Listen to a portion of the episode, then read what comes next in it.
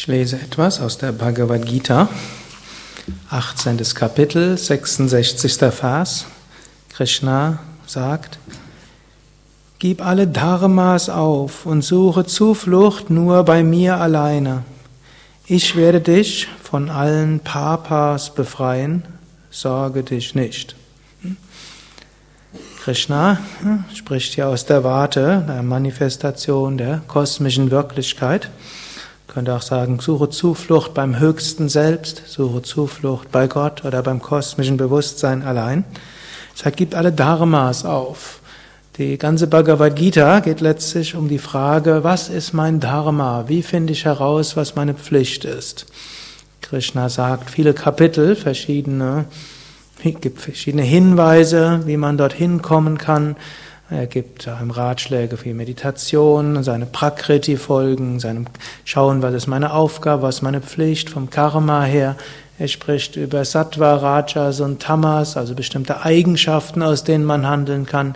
Er spricht über Sura und Asura, Daitya hm, und äh, also göttliches und weniger göttliches. Man kann auch sagen, das ethisch korrekte und das ethisch unkorrekte.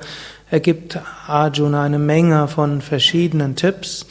Er sagt ihm auch, wie er handeln soll, nicht, dass er nicht die Vorstellung hat, der Handelnde zu sein, sondern dass er zum Instrument werden kann, dass er alles, was er tut, Gott darbringen kann.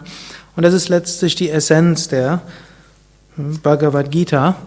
Nachdem man nach bestem Wissen und Gewissen sich entschieden hat, nachdem man alles abgewogen hat, gibt man alles Gott, bringt man alles Gott dar. Und dann bekommen wir auch keine, keine Papas. Was sind jetzt Papas? Papas ist ein schwierig zu übersetzendes Wort. Es wird manchmal übersetzt als Sünde. Aber der Begriff Sünde im Deutschen ist dann mit einem ganzen christlichen Kontext verbunden und inzwischen vielleicht nicht nur christlichen Kontext, inzwischen sind ja Sünden nur noch das, was man isst. Und dort Papa heißt jetzt, wenn man etwas Falsches tut. Wenn man etwas Falsches tut, führt das zu zwei verschiedenen Konsequenzen. Das eine ist, man hat irgendwo ein schlechtes Gewissen, man kann nicht mehr gut meditieren, man fühlt sich unwohl und außerdem weniger verbunden, man ist nicht mehr in der Liebe. Und dann hat es auch bestimmte karmische Konsequenzen. Wenn wir im vollen Bewusstsein jemand anders schaden, aus, um dafür etwas Egoistisches zu bekommen, oder wenn wir gegen Ahimsa, Satyam, Asteya, verstoßen, dann gibt das bestimmte karmische Konsequenzen. Und da ist auch hier die Frage vom Arjuna, wie kann ich das alles vermeiden? Und hier ist eben die Essenz, nachdem wir alles abgewogen haben, dann entscheiden wir uns. Und dann sagt er, gib, das, gib aber Dharma auf, was nicht heißt, dass wir jetzt falsch handeln sollen, sondern wir sollten die Arroganz aufgeben, dass wir 100% sicher sein könnten, das ist das Richtige.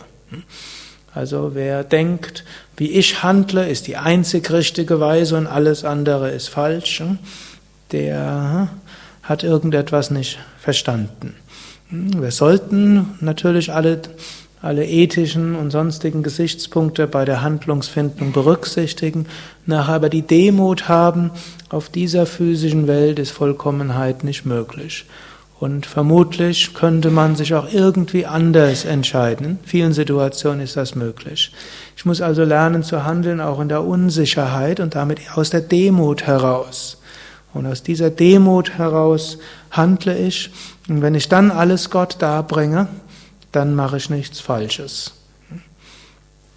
Dann bleibe ich in dieser kosmischen Wahrheit und dann bleibe ich in der Liebe, bleibe ich in der Verbundenheit und handle aus Liebe heraus und spüre die Gegenwart Gottes.